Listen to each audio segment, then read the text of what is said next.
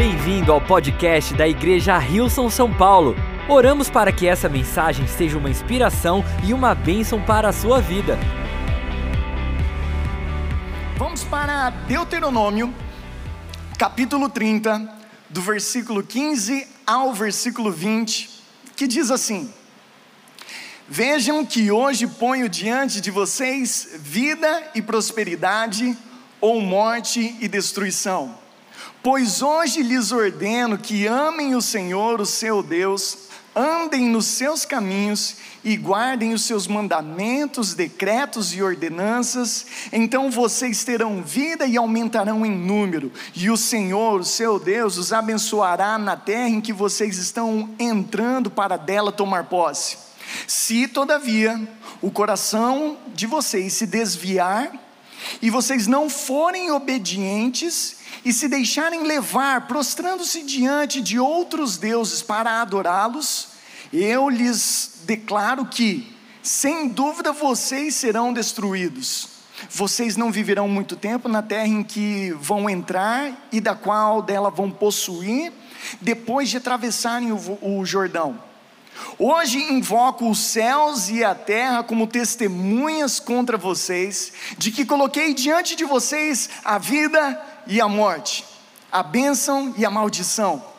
Agora escolham a vida, para que vocês e os seus filhos vivam e para que vocês amem o Senhor, o seu Deus, ouçam a sua voz e se apeguem firmemente a Ele, pois o Senhor é a sua vida, e ele lhes dará muitos anos na terra que jurou dar aos seus antepassados, Abraão, Isaac e Jacó. Igreja, vamos orar.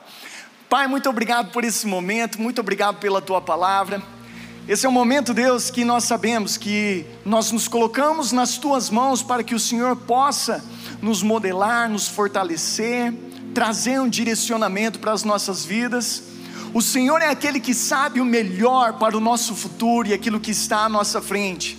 E aqui nesse momento nós pedimos que o Senhor venha falar conosco, para que a gente possa tomar sábias decisões nas nossas vidas e que o resultado dessas decisões possam gerar vida e bons frutos que estão em linha com os teus planos e os teus propósitos, em nome de Jesus. E juntos dizemos: Amém. Gente, é o começo de um novo ano. E quando nós começamos o um novo ano, a maioria das pessoas gostam de fazer o planejamento, começam com aqueles planos e desejos daquilo que elas gostariam de alcançar naquele ano. Muitas pessoas começam um ano dizendo assim: esse ano é o ano que eu vou emagrecer. Sabe quantas pessoas assim? Esse ano é o ano que eu vou emagrecer. Alguns, um ou outro, falando assim: esse ano é o ano que eu vou engordar. Vamos simpatizar com os magrinhos, né? Eu fui muito desse tipo. Aí esse ano eu vou engordar, engordar um pouquinho mais. Mas a gente vai fazendo os planos para o ano, né? Algumas pessoas querem se aprofundar academicamente um pouquinho mais, estudar um pouquinho mais, avançar na área acadêmica. Outras pessoas estão pensando assim: ó, esse ano é o ano que eu vou começar o meu grande negócio, aquele empreendimento que eu desejo tanto iniciar. Para algumas pessoas que querem se aprofundar mais espiritualmente, estão pensando assim: esse ano eu vou fazer um plano de leitura da Bíblia, aquele plano de um ano, vou ler a Bíblia toda em um ano. Mas o interessante é que, com todas essas coisas que nós podemos planejar, com todas essas coisas que nós podemos criar e projetar para o nosso ano, é interessante que tem uma universidade nos Estados Unidos que os seus psicólogos e sociólogos fizeram uma pesquisa, um estudo, e a conclusão foi que apenas 8% das pessoas que fazem todos esses planos concluem os seus propósitos ao completar um ano. Apenas 8%. Quando eu vi essa estatística, eu pensei assim: ou eu farei parte desses 8%, ou eu ajudarei a levar esses 8% para 9%, 10%. Pensando sobre a nossa igreja, nós podemos fazer essa decisão e pensar assim: olha, eu vou fazer parte desses 8%, se não for 8%, eu vou ajudar a levantar essa porcentagem para um nível mais alto porque nós não podemos continuar vivendo ano após ano e não alcançar os objetivos, sonhos, planos e metas que nós vamos traçando para as nossas vidas. Então hoje e nas próximas semanas, através dessa série, nós vamos trabalhar um pouquinho mais no poder das nossas decisões para moldar o nosso ano e também o resto das nossas vidas. E as palavras iniciais que nós ouvimos de Moisés hoje, em Deuteronômio capítulo 30, versículo 15, onde ele diz: Vejam que hoje ponho diante de vocês vida. Essas palavras ecoam as palavras iniciais de Moisés em Deuteronômio capítulo 1, versículo 8, onde Israel está prestes a entrar na terra prometida, e Moisés diz assim: Ponho esta terra diante de vocês. E a gente vê essa conexão entre terra e vida no livro de Deuteronômio por toda a sua expressão. E é interessante que com essa forma de ensinar que Moisés está trazendo para o povo de Deus, para Israel, a gente vê que entrar na terra prometida, algo que está acontecendo nesse momento, é algo que era uma oportunidade que já havia sido dado antes, para uma geração anterior. Mas essa geração anterior, quando chegou diante da terra prometida, ela acabou tomando decisões e fazendo algumas escolhas que acabaram distanciando elas, fazendo com que elas rejeitassem a terra prometida e, por consequência, gerasse morte e destruição para toda aquela geração. Agora tem uma geração nova que está entrando nessa terra, que logo no começo Moisés fala assim: Olha, eu coloco diante de vocês essa terra, entrem, possuam essa terra. E depois ele continua falando e ele chega e fala assim: é uma terra que você precisa escolher vida, onde você precisa escolher um caminho para crescer, saiba escolher. Então a necessidade da escolha era uma necessidade não somente para entrar na terra, mas continuar obedecendo a Deus, continuar honrando a Deus. E essa passagem que nós lemos do capítulo 30 é o clímax de Deuteronômio de tudo que é dito, tudo que precisava ser dito foi dito, e chega nesse momento de Deuteronômio, onde há uma chamada final. Ainda algumas outras coisas serão tratadas no finalzinho do livro, mas se trata sobre a saída de Moisés, dessa cena de liderança, para a transição para um novo líder para o povo de Israel, mas o que precisava ser dito havia sido dito, e chegava um momento que Israel precisava então tomar uma decisão, e muitos estudiosos dizem que, ao analisar a Bíblia, esse apelo por uma escolha, é o apelo mais poderoso e mais explícito que nós vamos encontrar em toda a Bíblia e é um apelo que ele vai crescendo em importância e força conforme é apresentado ao povo de Deus. No capítulo 1, versículo 8, como nós lemos, diz: Ponho esta terra diante de vocês, entrem e tomem posse da terra que o Senhor prometeu. No capítulo 11, quando Moisés está trazendo direcionamentos e instruções para o povo ser próspero e bem-sucedido naquela terra, no versículo 26 ele diz: Prestem atenção, Hoje estou pondo diante de vocês a bênção e a maldição. E fica cada vez mais claro: a escolha é sua, Israel. Você precisa tomar uma decisão. Chegando então no capítulo 30, quando Moisés termina o seu discurso, mais uma vez ele diz no versículo 15: Vejam que ponho diante de vocês vida e prosperidade, ou morte e destruição. E depois de advertir de todas as consequências de qualquer uma das escolhas, ele diz no versículo 19: escolham vida. Então ele vai construindo ao ponto de chegar um momento que ele fala para o povo de Israel: vocês precisam escolher o caminho que vocês vão seguir. E aí a gente pensa, né? Ok, tá claro. Tem um caminho que é de vida e tem um caminho que é de morte. Tem um caminho que Deus vai abençoar, vai prosperar, vai trazer saúde, paz, que vai haver comunidade, honra, vai florescer, vai abençoar a sua vida. E tem um outro caminho, que é o caminho da morte, da destruição, da desonra, onde não há comunidade, onde você perece, onde as coisas não dão certo, onde as coisas vão contra os propósitos de Deus. E aí você diz assim: escolhe uma delas. Mas é óbvio que a gente vai escolher vida, mas escolher vida é muito mais do que uma afirmação. Fala assim, eu escolho vida. Escolher vida é um modo de vida, um estilo de vida que a gente tem que moldar e adaptar para que esse sim, para que essa escolha seja demonstrada nas nossas vidas e em tudo que nós fazemos. E a partir daí, a obediência então se torna o catalisador para que as promessas de Deus sejam liberadas ao seu nível total de potencial sobre nossas vidas a partir do momento que nós tomamos uma escolha e um passo na direção daquilo que Deus apresenta para as nossas vidas. E chega um momento então que, com essas duas opções, uma que libera todas as bênçãos de Deus e uma que não libera todas essas bênçãos de Deus, que a gente precisa tomar uma decisão e tudo começa com uma decisão. E essa, esse é o título dessa mensagem. Tudo começa com uma decisão. E a gente precisa entender, né, gente? Nem todas as decisões são iguais.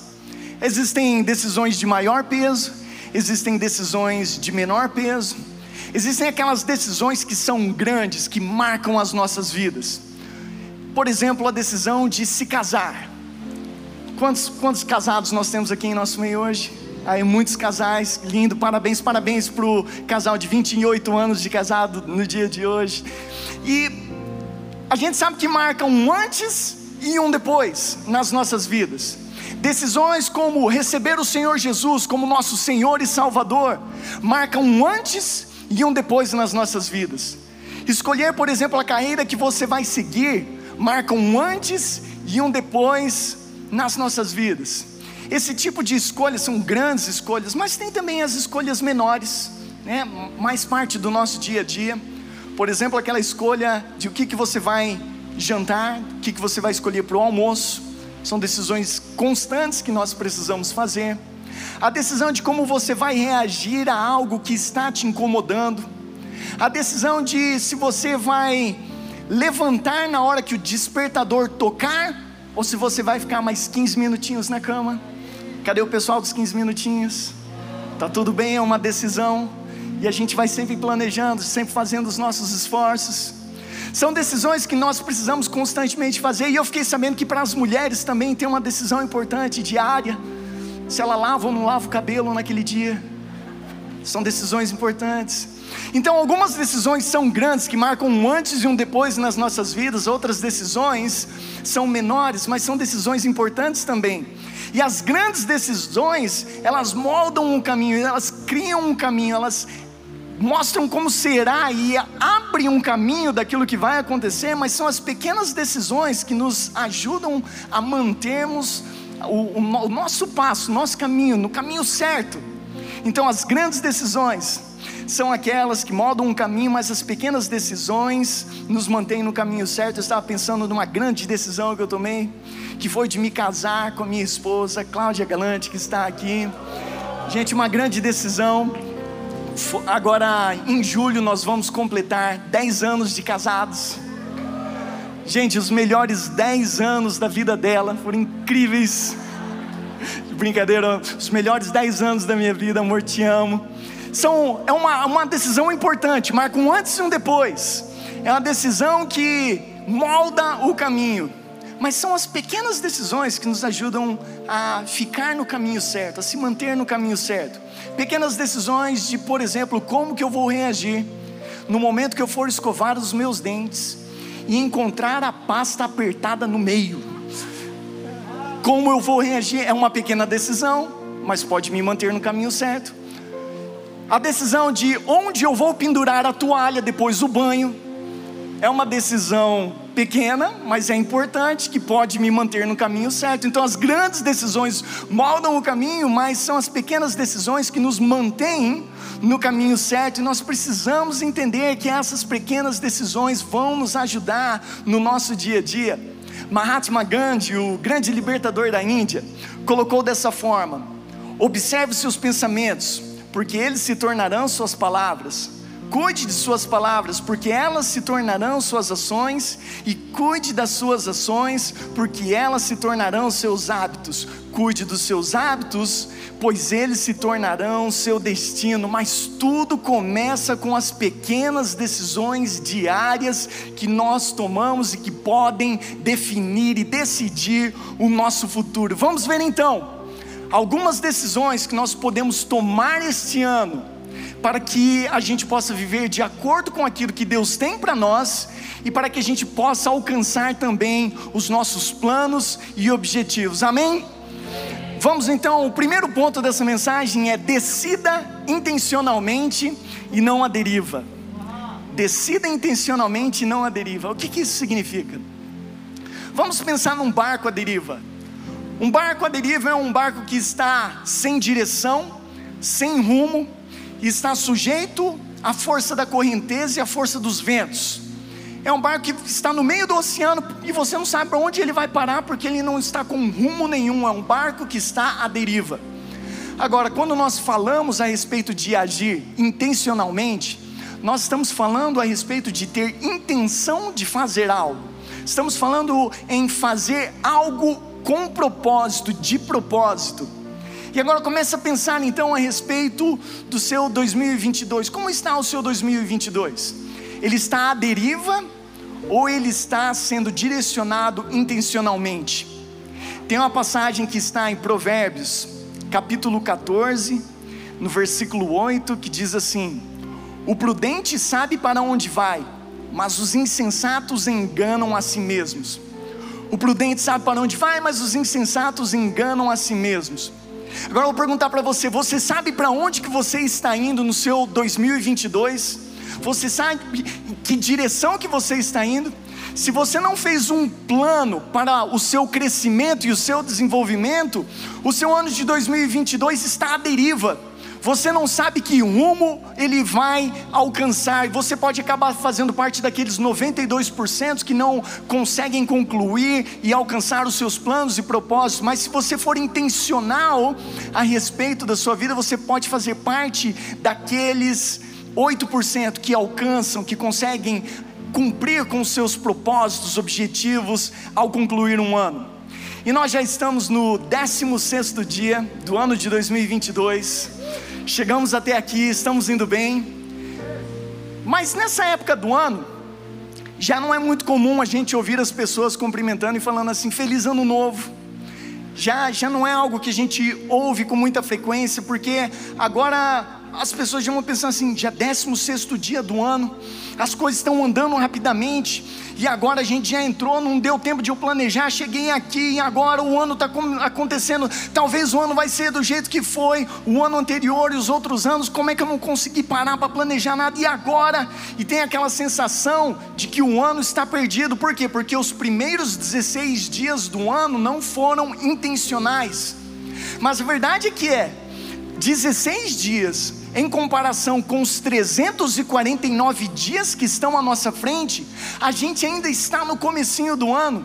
E se o seu ano começou sem intencionalidade, a deriva, sem rumo e sem direção, nós podemos marcar o nosso ano faz, tomando a decisão que nos próximos 349 dias nós vamos priorizar a palavra de Deus, nós seremos intencionais e por causa dessa intencionalidade nós vamos receber a bênção da vida que Deus tem para as nossas vidas. Então, se você chegou desanimado a respeito do seu ano que começou, estamos no 16 dia. As boas notícias são que existem 349 dias de possibilidade daquilo que Deus pode realizar através das decisões que você decidir tomar no seu dia a dia. Aí a gente pensa assim, né? Ok, com isso eu preciso criar alguns hábitos saudáveis.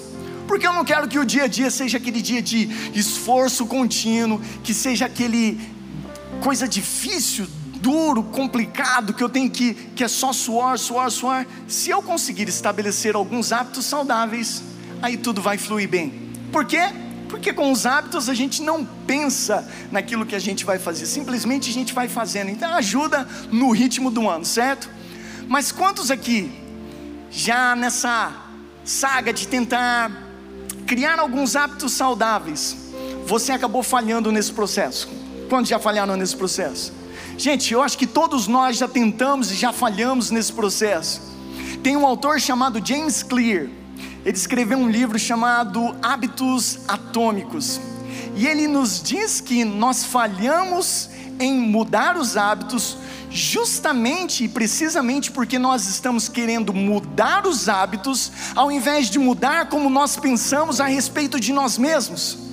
E que o segredo é mudar como nós pensamos a respeito de nós mesmos, ao invés de tentar mudar os hábitos. E quando eu encontrei essa verdade, eu me lembrei de uma ocasião muito específica, onde eu tive a oportunidade de tomar um café com um pastor amigo lá na Austrália, da nossa igreja enquanto morava lá, e como a nossa igreja é uma igreja que olha bastante para o futuro, para as possibilidades, e nós planejamos, e nós temos expectativas, a gente estava numa conversa e ele perguntou para mim assim: Rafa, o que, que você planejou para esse ano? Qual a sua expectativa?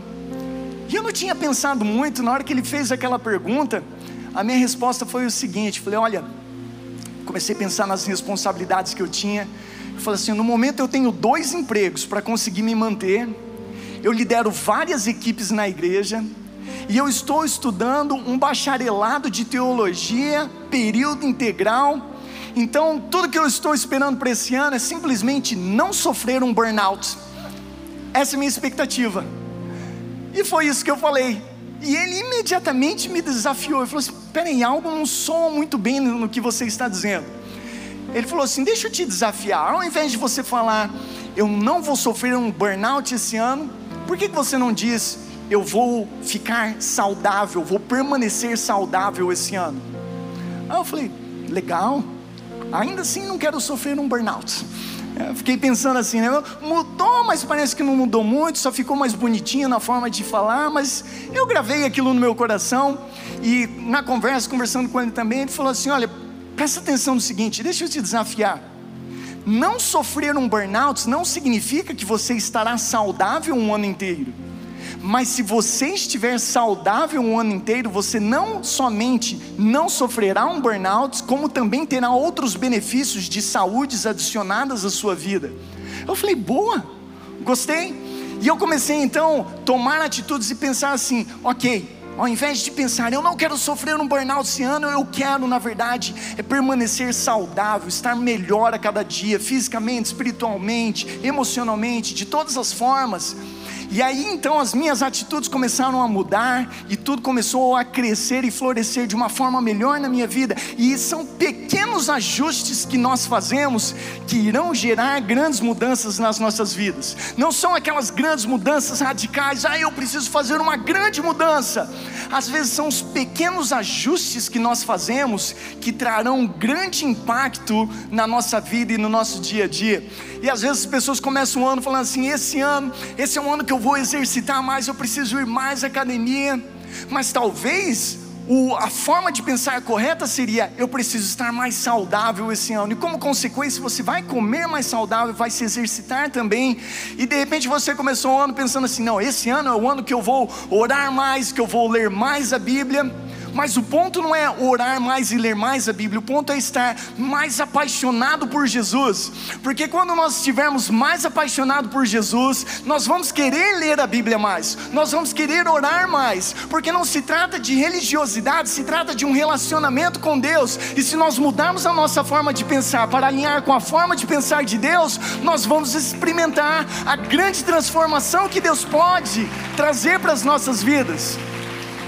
E é isso que Deus diz ali em Romanos capítulo 12, versículo 2: Não imitem o comportamento e os costumes deste mundo, mas deixem que Deus os transforme por meio da mudança do seu modo de pensar.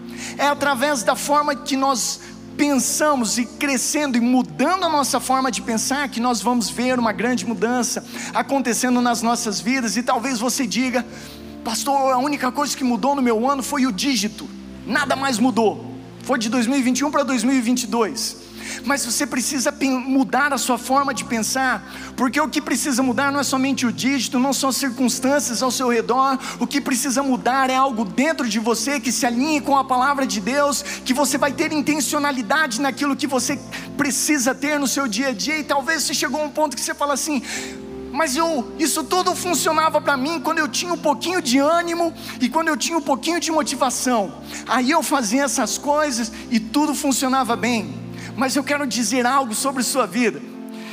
Haja com intencionalidade, seja intencional tudo aquilo que é emoção, tudo aquilo que é falta de motivação, falta de ânimo que você não sente nesse momento, eu garanto para você que a partir do momento que você agir com intencionalidade, você vai ver as emoções, um ânimo novo, uma motivação nova chegando sobre sua vida. É só confiar na palavra de Deus e tomar uma decisão, dar um primeiro passo em direção àquilo que é a promessa de Deus para a sua vida. Então a gente precisa decidir deliberadamente quem nós queremos ser em Deus em 2022 e tudo tomará um rumo impressionante nas nossas vidas. Então, ponto número um, decida intencionalmente e não a deriva. Ponto número dois, decida pagar hoje ao invés de pagar amanhã. Pagar um preço hoje ao invés de pagar um preço amanhã. Em Provérbios 22, versículo 3 diz: o prudente antevê o perigo e toma precauções, o ingênuo avança às cegas e sofre as consequências. O prudente antevê o perigo e toma as precauções.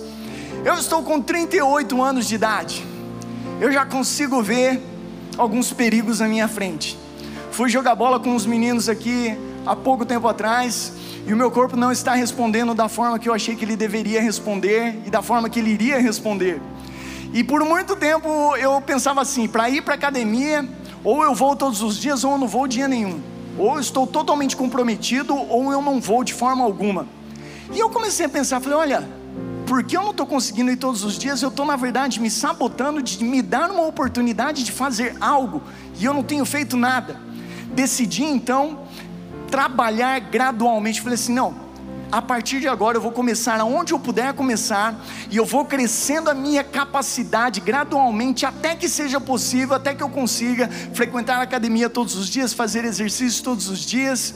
Mas são decisões que a gente vai tomando e a gente precisa tomar essas decisões por causa do nosso futuro. Estou com 38 anos de idade, mas eu não sei, eu fico pensando assim, a minha vida inteira para Jesus Cristo. Quem sabe quando tiver com 70 anos de idade, eu quero ter a força para poder pregar em cinco reuniões, num domingo, na nossa igreja, mas eu preciso me preparar, eu preciso ter a fé, eu preciso ter a diligência, a prudência de entender que aquilo que está à frente é algo importante e ter a diligência de fazer aquilo que vai criar uma mudança e vai me posicionar para poder viver a vida que Deus tem para mim, e a gente precisa tomar essas decisões. Tito capítulo 2, versículo 12 diz: Essa graça nos ensina a abandonarmos a descrença e as paixões mundanas e a vivermos neste mundo uma vida prudente, correta e dedicada a Deus. Uma vida prudente, correta e dedicada a Deus. E o que, que significa uma vida dedicada a Deus? É uma vida que é capaz de dizer sim para os planos e propósitos de Deus e dizer não para os prazeres pecaminosos desse mundo. Priorizar a Deus e quando nós vivemos essa vida dedicada, nós entendemos que os, o nosso sim, ele, ele carrega um poder especial. Que o sim, dizer sim para todas as coisas, não é a verdadeira liberdade, mas a verdadeira liberdade é poder dizer não para aquilo que não convém, para que o nosso sim verdadeiro seja direcionado para as coisas de Deus. E muitas pessoas pensam assim: ah, mas tem tantos prazeres nesse mundo que eu vou acabar ficando sem. Ser uma pessoa que segue a Deus não parece tão interessante assim. Mas vou dizer para você: nesses 26 anos de caminhada, eu tinha apenas 12 anos de idade, quando eu entreguei a minha vida para Jesus Cristo. Muitos prazeres que esse mundo tem para oferecer eu acabei não experimentando, mas são muitas coisas que eu posso dizer para você. Eu não me arrependo um minuto por ter entregado minha vida para Jesus Cristo, porque aquilo que nós experimentamos, os prazeres que Jesus Jesus Cristo oferece, nenhum mundo, nem nada nesse mundo pode oferecer. Não existe prazer percaminoso, não existe nada da carne que vai satisfazer aquilo que Deus pode providenciar somente no nosso espírito. Então, dizer sim para as coisas de Deus sempre será a melhor decisão. E talvez você sinta tão distante daquilo que você gostaria de se tornar, dos projetos que você gostaria de alcançar, e pensa assim: por onde? O que, eu devo fazer? Parece tudo tão distante, eu não sei nem se eu consigo. São Francisco de Assis disse assim: comece fazendo o que é necessário, depois o que é possível, e de repente você estará fazendo o impossível. Comece, dê um primeiro passo, tudo começa com uma decisão. E muitas pessoas acabam procrastinando a vida abundante que elas poderiam estar vivendo hoje por causa das pequenas decisões que elas se recusam a tomar hoje. Então, viva a vida abundante que Deus tem para você. Tome as decisões, pague o preço hoje. Ou você paga hoje pela dor da mudança para melhor, ou você terá que pagar pela dor do arrependimento de não ter tomado uma decisão e ter feito uma mudança antes. Nós precisamos decidir uma mudança hoje. E número 3, decida escolher vida sobre morte. Decida escolher vida sobre morte. Provérbios capítulo 5, versículos 22 e 23 dizem assim: O perverso é cativo dos próprios pecados, ou seja, de suas próprias decisões. São cordas que o apanham e o prendem. Ele morrerá por falta de disciplina e se perderá por sua grande insensatez. Ele morrerá por falta de disciplina e morrerá por sua grande insensatez, se perderá pela sua grande insensatez. Eu fiquei pensando assim: existem muitas, muitas causas, muitas coisas que podem causar a morte de uma pessoa, coisas que estão fora do nosso controle. Mas nós podemos escolher que a falta de disciplina não será um dos motivos que nos gerará morte a falta de disciplina não será um desses motivos. E existem muitas pessoas, quem sabe, que estão chegando para Deus falando assim: Deus, eu preciso de uma bênção nova. Deus, eu preciso de um milagre. Deus, me dá uma bênção, eu preciso de uma bênção. Sendo que Deus já colocou o caminho da bênção e o caminho da morte e da maldição. E ela só precisa escolher o caminho da bênção. E aquilo que ela está chegando diante de Deus, falando assim: Deus, eu preciso de uma bênção. Na verdade, aquilo que a pessoa chama de bênção, Deus chama de disciplina. E nós precisamos ter a disciplina de escolher o caminho que Deus tem para nós, um caminho de vida, de bênção e de paz. Eu gostaria de convidar a todos a se levantar nesse momento. E a gente considerar essas palavras que são colocadas diante de nós hoje. Versículo 19 diz: Hoje lhes dei a escolha entre vida e morte, entre bênção e maldições. Agora chama os céus e a terra como testemunhas da escolha que fizerem, escolham a vida, tenham essa disciplina, para que vocês e os seus filhos vivam, façam isso amando, obedecendo e apegando-se fielmente ao Senhor, pois Ele é a sua vida. Se vocês o amarem e lhe obedecerem, ele lhes dará a vida longa na terra que o Senhor jurou dar aos seus antepassados, Abraão, Isaac e Jacó. Existe uma vida e um caminho próspero de bênção que Deus tem para a sua vida. Se Ele coloca uma oportunidade diante de você hoje, é porque Ele não quer que você permaneça da maneira que está, mas Ele sabe o potencial que existe nas suas escolhas. E não é que Deus está pensando assim, eu tenho visto as suas más escolhas e quero te punir. Não, Deus está falando assim: eu conheço o seu coração e eu criei um caminho de bênção para você. Eu estou falando, esse aqui é o caminho de bênção. Escolha a vida, escolha o caminho que eu estou pronto para te abençoar nessa terra que você está entrando. Eu estou pronto para te abençoar na terra prometida. E se você escolher vida, se você escolher o caminho correto, obediência, lealdade, amor e comprometimento a Deus, Deus vai trazer bênçãos na sua vida, Ele vai restaurar os seus sonhos, Ele vai te projetar para aquilo que sempre esteve no seu coração. Mas tudo começa com uma decisão de seguir e andar nos caminhos do Senhor Jesus. Igreja, eu gostaria de convidar a levantar as suas mãos nesse momento, conectar o seu coração com Deus, adorá-lo de todo o coração e deixar que o Espírito Santo ministre mais profundo na sua vida nesse momento. Vamos adorá-lo. Obrigado por ouvir o podcast da Igreja Rilson São Paulo. Esperamos que você tenha sido desafiado e inspirado. Se gostaria de visitar nossas reuniões aos domingos, você pode encontrar mais informações no site rilson.com/são paulo.